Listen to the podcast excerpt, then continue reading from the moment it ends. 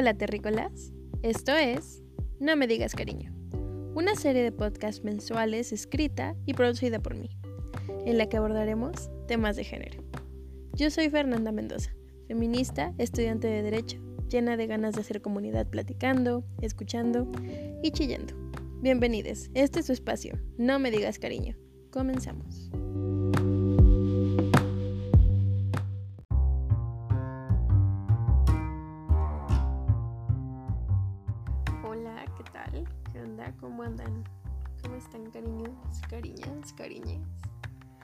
¿Qué tal va la cuarentena? Yo estoy medio triste porque no he podido hacer cuarentena porque mi trabajo hasta esta semana, 24 de marzo, este, nos dijeron así como, ah, pues vengan un día sí y un día no. Pero igual no estoy haciendo cuarentena y eso me pone como ansiosa, así como uy, no quiero enfermarme, no quiero enfermar a mi familia.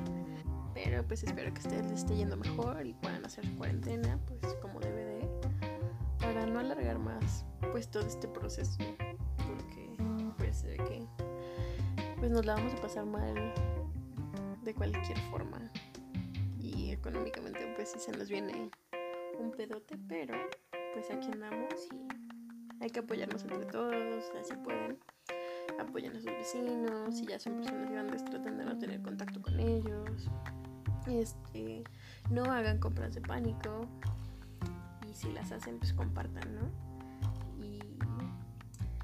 Pues para este episodio me gustaría hablar sobre un tema bien rudo, pero que creo que es algo que pues con todas estas semanas desde que empezó lo del COVID-19 se nos ha ido un poco de las manos, o sea, a pesar de las maravillosas jornadas que tuvimos el 8M, el 9M, pues la agenda mediática se mueve alrededor de lo que vende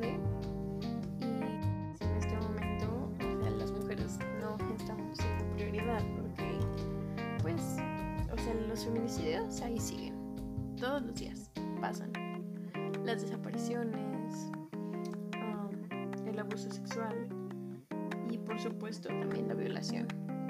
Y en estos días de cuarentena, pues quién sabe cuántas hermanas están sufriendo de esto porque pues muchas están encerradas con el agresor. Y el agresor es papá, hermano, tío, marido, novio, novia, lo que sea y pues, pues está muy complicado.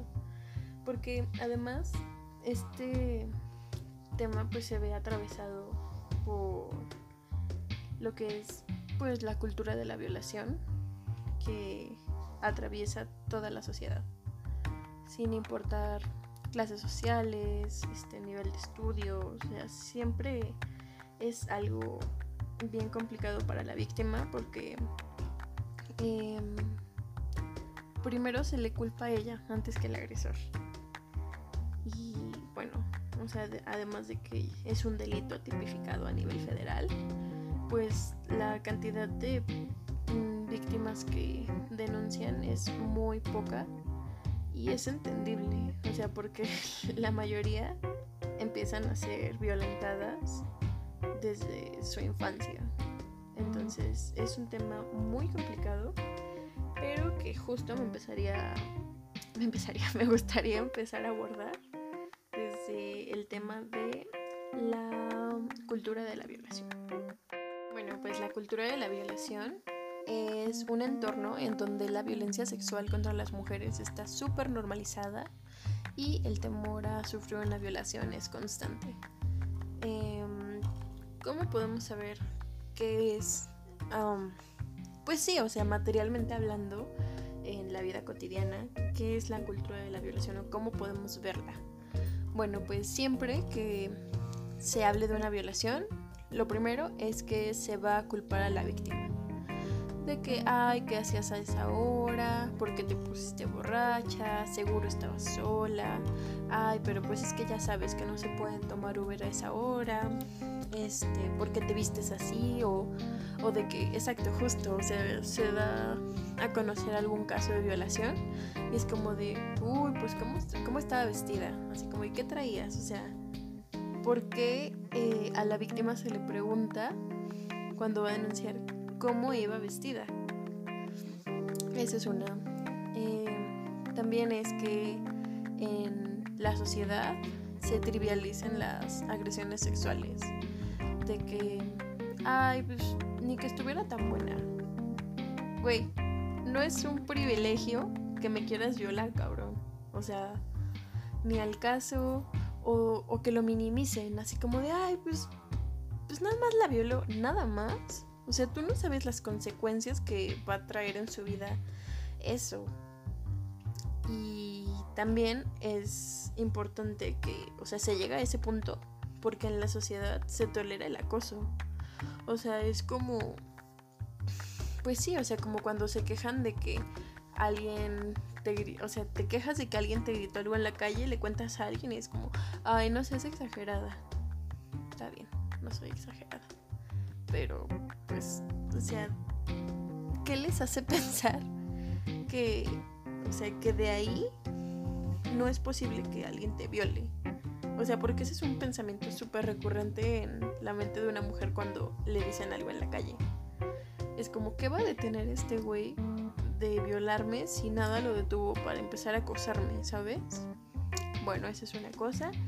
Eh, también es que se define a lo masculino como el sexo fuerte y a la mujer como el sexo débil. Entonces empieza como un juego de roles en el que la mujer es la víctima y el hombre pues es el malo. Y y pues sí, o sea, en el mayor de los casos sí somos las víctimas y ellos son los agresores. Pero también entramos en este juego de qué tan buena víctima eres. Y regresamos a lo de que a ellas son a, las que se les culpan. Entonces es como de, ay, pues si eres una víctima que sale cada fin de semana de fiesta, no eres buena víctima. Pero si te violaron cuando ibas no sé, camino al trabajo, saliendo de la escuela, ay, sí, pobrecita. Entonces es eso. Y también es que se rechaza tomar las acusaciones de violación en serio. Y volvemos un poco a lo de trivializar las agresiones sexuales. O sea, porque justo, o sea, como tú no estás en la situación, no dimensionas el daño que le puede hacer a alguna persona. Y entonces es como de, ay, qué exagerada, si nada más se la metió. O cosas así horribles. Porque, pues sí, o sea, en la mayoría de estos delitos de violación, eh, en su mayoría son sin violencia. O sea, sí, claro, o sea, todo es una violencia en sí, pero o sea, sin que las dejen, no sé, desfiguradas de la cara o algo por el estilo. Perdón por el ejemplo y entonces es bien difícil acreditarlos.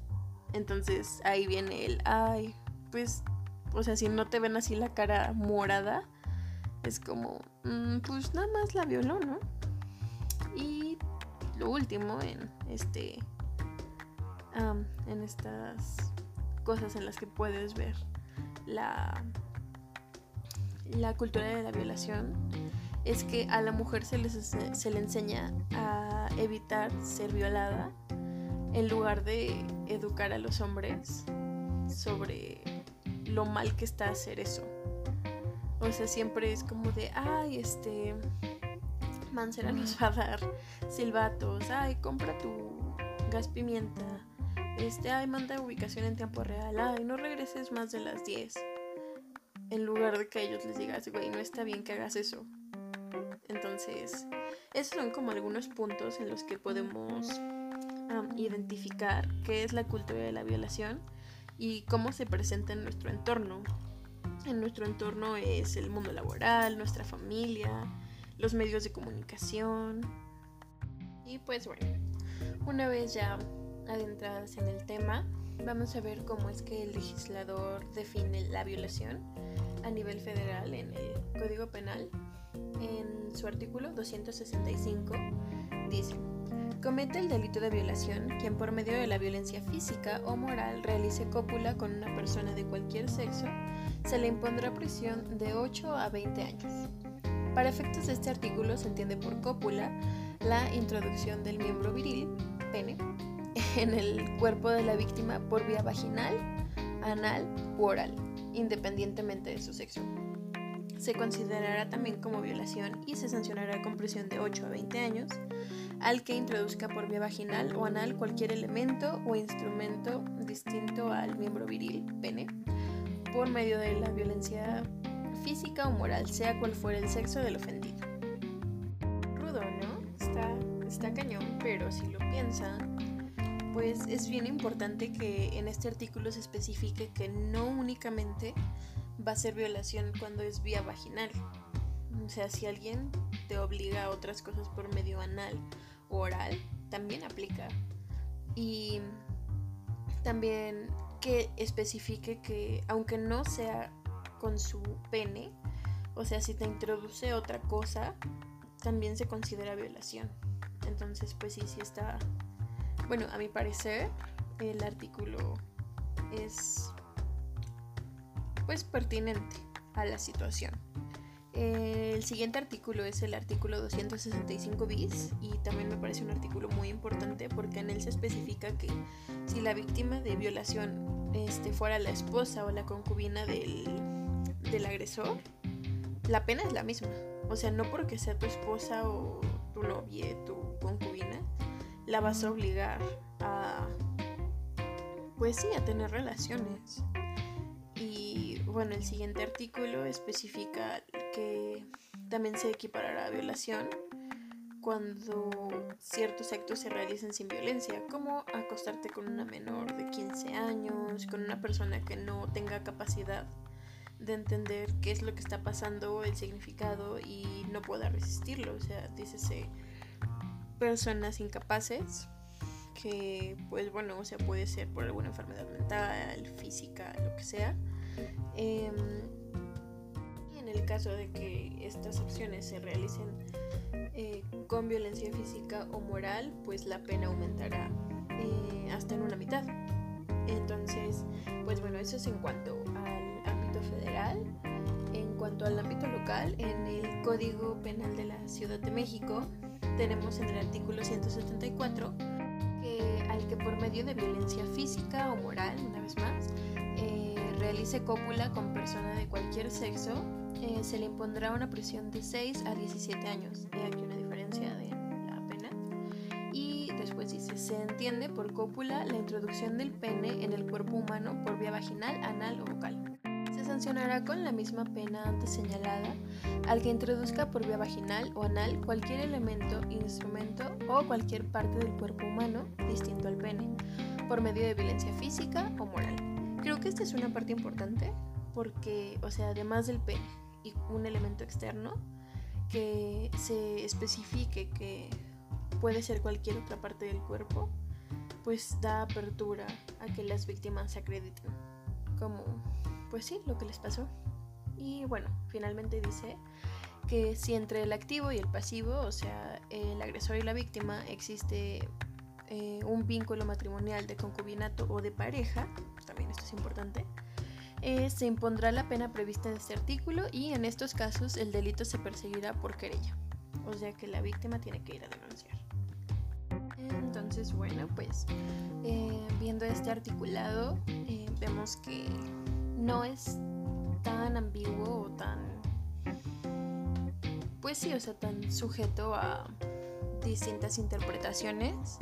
Es más preciso y un tanto amplio, pero en realidad el verdadero problema viene en el proceso, en todo el proceso en el que, pues sí, o sea, una víctima se tiene que enfrentar para poder denunciar al agresor, en el cual, pues, o sea, existen, pues, las trabas jurisdiccionales ya conocidas de que el MP corrupto, el abogado corrupto, o sea, en realidad, pues todas estas cosas a las que uno se enfrenta cuando es por cualquier delito.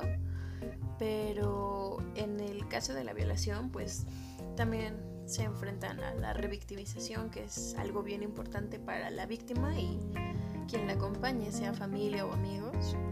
Empieza a complicarse mucho en esta parte, juegan como este pues sí, o sea, los agentes pues juegan un papel importante en que la víctima quiera o no seguir el proceso y pues claro, o sea, siempre se cuestiona primero a la víctima porque pues es la que va a ir a denunciar pero es muy diferente cuestionarla sobre los hechos que cuestionarla sobre si realmente pasó. O sea, les prometo que ninguna mujer por pues sí, por gusto va a ir a exponerse a ese proceso con ese tipo de personas que finalmente son personas que no están preparadas para lo que se tiene que hacer en casos de violencia sexual y violencia de género. Y este es de hecho como una de las grandes demandas del movimiento feminista actual en México, eh, que todos aquellos eh, procedimientos penales pues sean llevados a cabo por personas capacitadas en, perspectiva de género y que el mismo se ha llevado con esta perspectiva de género, lo cual pues eh, al momento sigue siendo algo pues casi nulo, ¿no? Porque todas sabemos que así vayas a denunciar este a un güey que te manoseó o algo así en el metro, pues la verdad es que es lento y es muy difícil que llegues a algo. Entonces, pues yo sigo instando a que lo hagan porque pues es la única vía por la que realmente se va a poder llegar a una sentencia en la que pues sí se le imponga una pena al agresor, pero sí es bien complicado y por eso creo que es bien importante como todas estas redes de mujeres este, que se apoyan, que acompañan, que asesoran, o sea, porque hay muchas este, abogadas que asesoran. Entonces, pues es muy importante estar juntas. Pues eso lo demostramos bastante bien en las jornadas del 8M y del 9M, como ya lo había comentado. El 8M todas salimos a las calles a exigir, pues, justo, o sea, todas estas demandas que son completamente legítimas porque o sea, la violencia a tope, la impunidad a tope, la tolerancia también de estas actitudes, pues al tope. Y bueno, o sea, no solo eso, no solo marcha y eso, o sea, el activismo está ahí siempre y es el trabajo de base en el feminismo, que pues es el acompañamiento, las redes de apoyo, e incluso la labor de las abogadas que muchas veces no solo se limita a, acompañar a víctimas, también es a instar al legislador, a presionarlo, a presionar a las autoridades. Entonces, pues sí, es todo un trabajo y el 9M pues también fue el paro, el Día Nacional Sin Mujeres, que pues si bien fue tejiversado por algunos medios, este fue un día histórico porque lo que se buscaba es que fuera un paro que tuviera impacto económico. Era como de, ok, si no nos pelan porque nos están matando, nos van a pelar porque no, o sea, no vamos a producir y no vamos a consumir. Y pues sí, el impacto fue millonario, pero pues también hubo un poco como que, bueno, no sé cómo vaya a sonar esto, pero pues sí, o sea, muchas mujeres también este, lo tomaron como si yo desapareciera y difundieron carteles este pues simulación de los que se les buscaba a ellas. Y pues sí me pareció como súper insensible pero o sea entiendo que ese era el punto la polémica o sea el, el dolor que podrían haber sentido sus conocidos pero independientemente de eso hubo mujeres que no volvieron al día siguiente entonces creo que sí este no no me pareció chido esa actividad en el paro, pero por otra parte pues creo que se logró el objetivo y estuvo chido. Entonces, bueno, y ahora, o sea, vamos a hablar como sobre la violación como en el trasfondo. Porque pues bueno, o sea, la violación no solo es el acto, o sea, es como todo lo que hubo detrás para que una persona pudiera llegar a hacer esto, o sea, porque no es una persona un caso aislado, o sea, es cualquier hombre, es un compañero, es un familiar, o sea, eso es lo grave, o sea, que puede ser cualquier persona, sin necesidad de que nos lo pinten como un monstruo o algo por el estilo. Eh, bueno, la violación es un ejercicio de poder, porque pues a la vez es una expresión de odio que no tiene que ver con el deseo, o sea, de hecho tiene que ver con la dominación.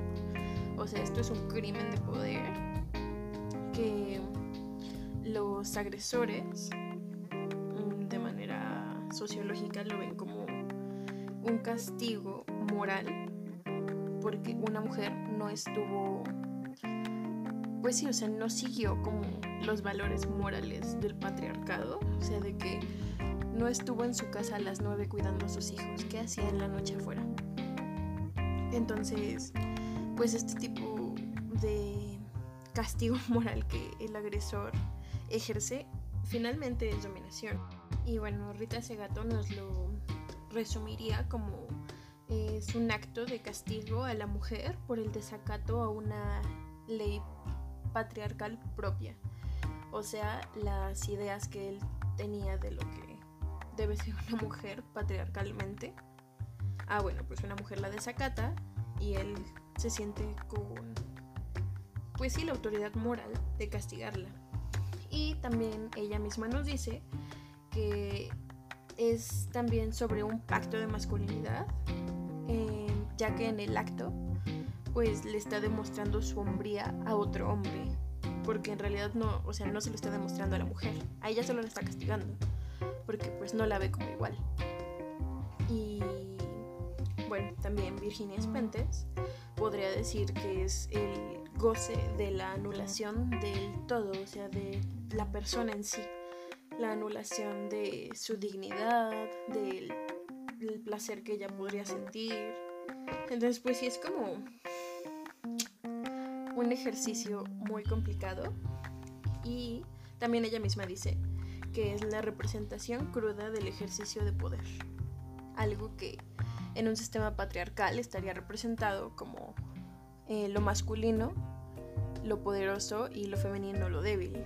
Entonces es aquí donde entra un poco también esto de la cultura de la violación, como ya lo mencionábamos antes.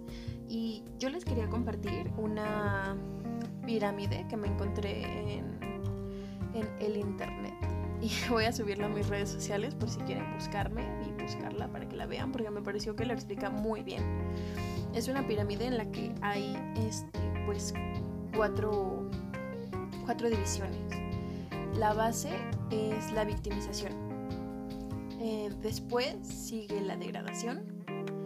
Por último está, eh, em, pues sí, como cuando te quitan la autonomía y en la punta está la violencia explícita. En la victimización podemos eh, poner como la justificación que le dan a los hombres, como, ay, así son los hombres, o los chistes de violación, este, las actitudes sexistas, el tocamiento no deseado, que no necesariamente tiene que ser sexual, y lo que habíamos dicho de la revictimización. En la segunda parte, que es la degradación, y es como un piso arriba, este habla de cosas como cuando le toman fotos a las niñas debajo de la falda.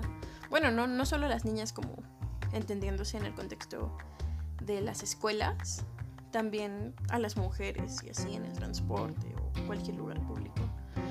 Este, cuando te mandan dick pics, que pues no pediste y te las mandan. Em, llamarle zorra a una mujer. O el revenge porn, que es más como desde el punto de vista en el que comparten material este, sexual tuyo sin tu consentimiento. Dícese las páginas de quemones o simplemente cuando le pasan fotos o videos tuyos que no autorizaste a otras personas.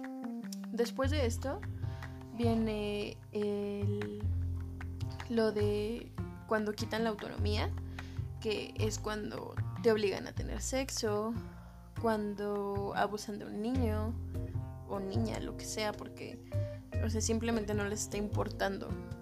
Em, también cuando estás como cogiendo y, te, y se quitan el condón.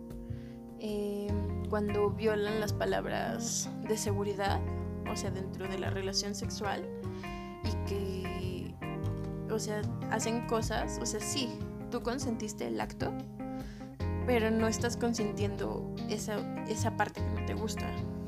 Dices algún juego este, rudo, que te lastime o, que simplemente no te guste.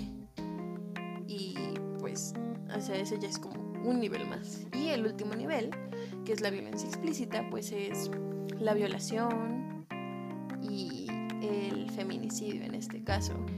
Entonces, pues está muy chida y se las voy a compartir porque creo que resume muy bien lo que estuvimos hablando en varios minutos de la cultura de la violación. Y pues por último, ya para despedirnos, me gustaría...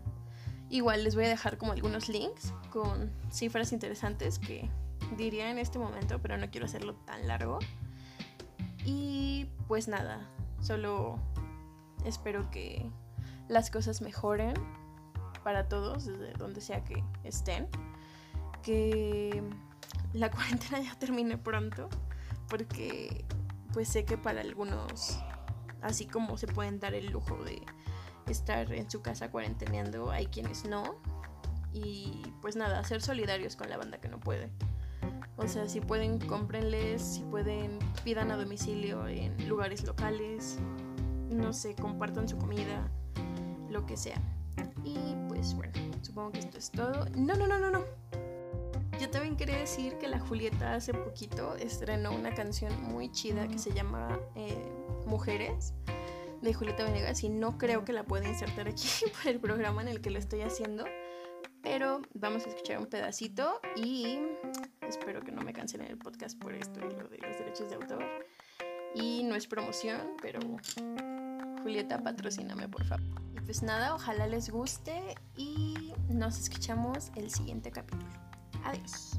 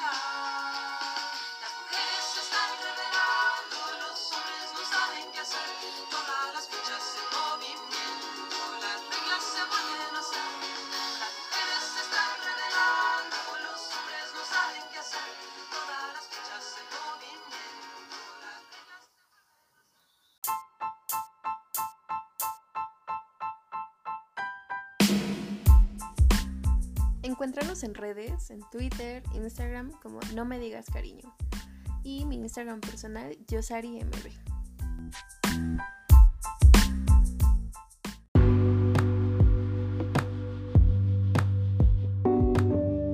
Esto fue No me digas cariño. Si tienes dudas, propuestas, mentadas de madre, escríbeme. Hasta la próxima.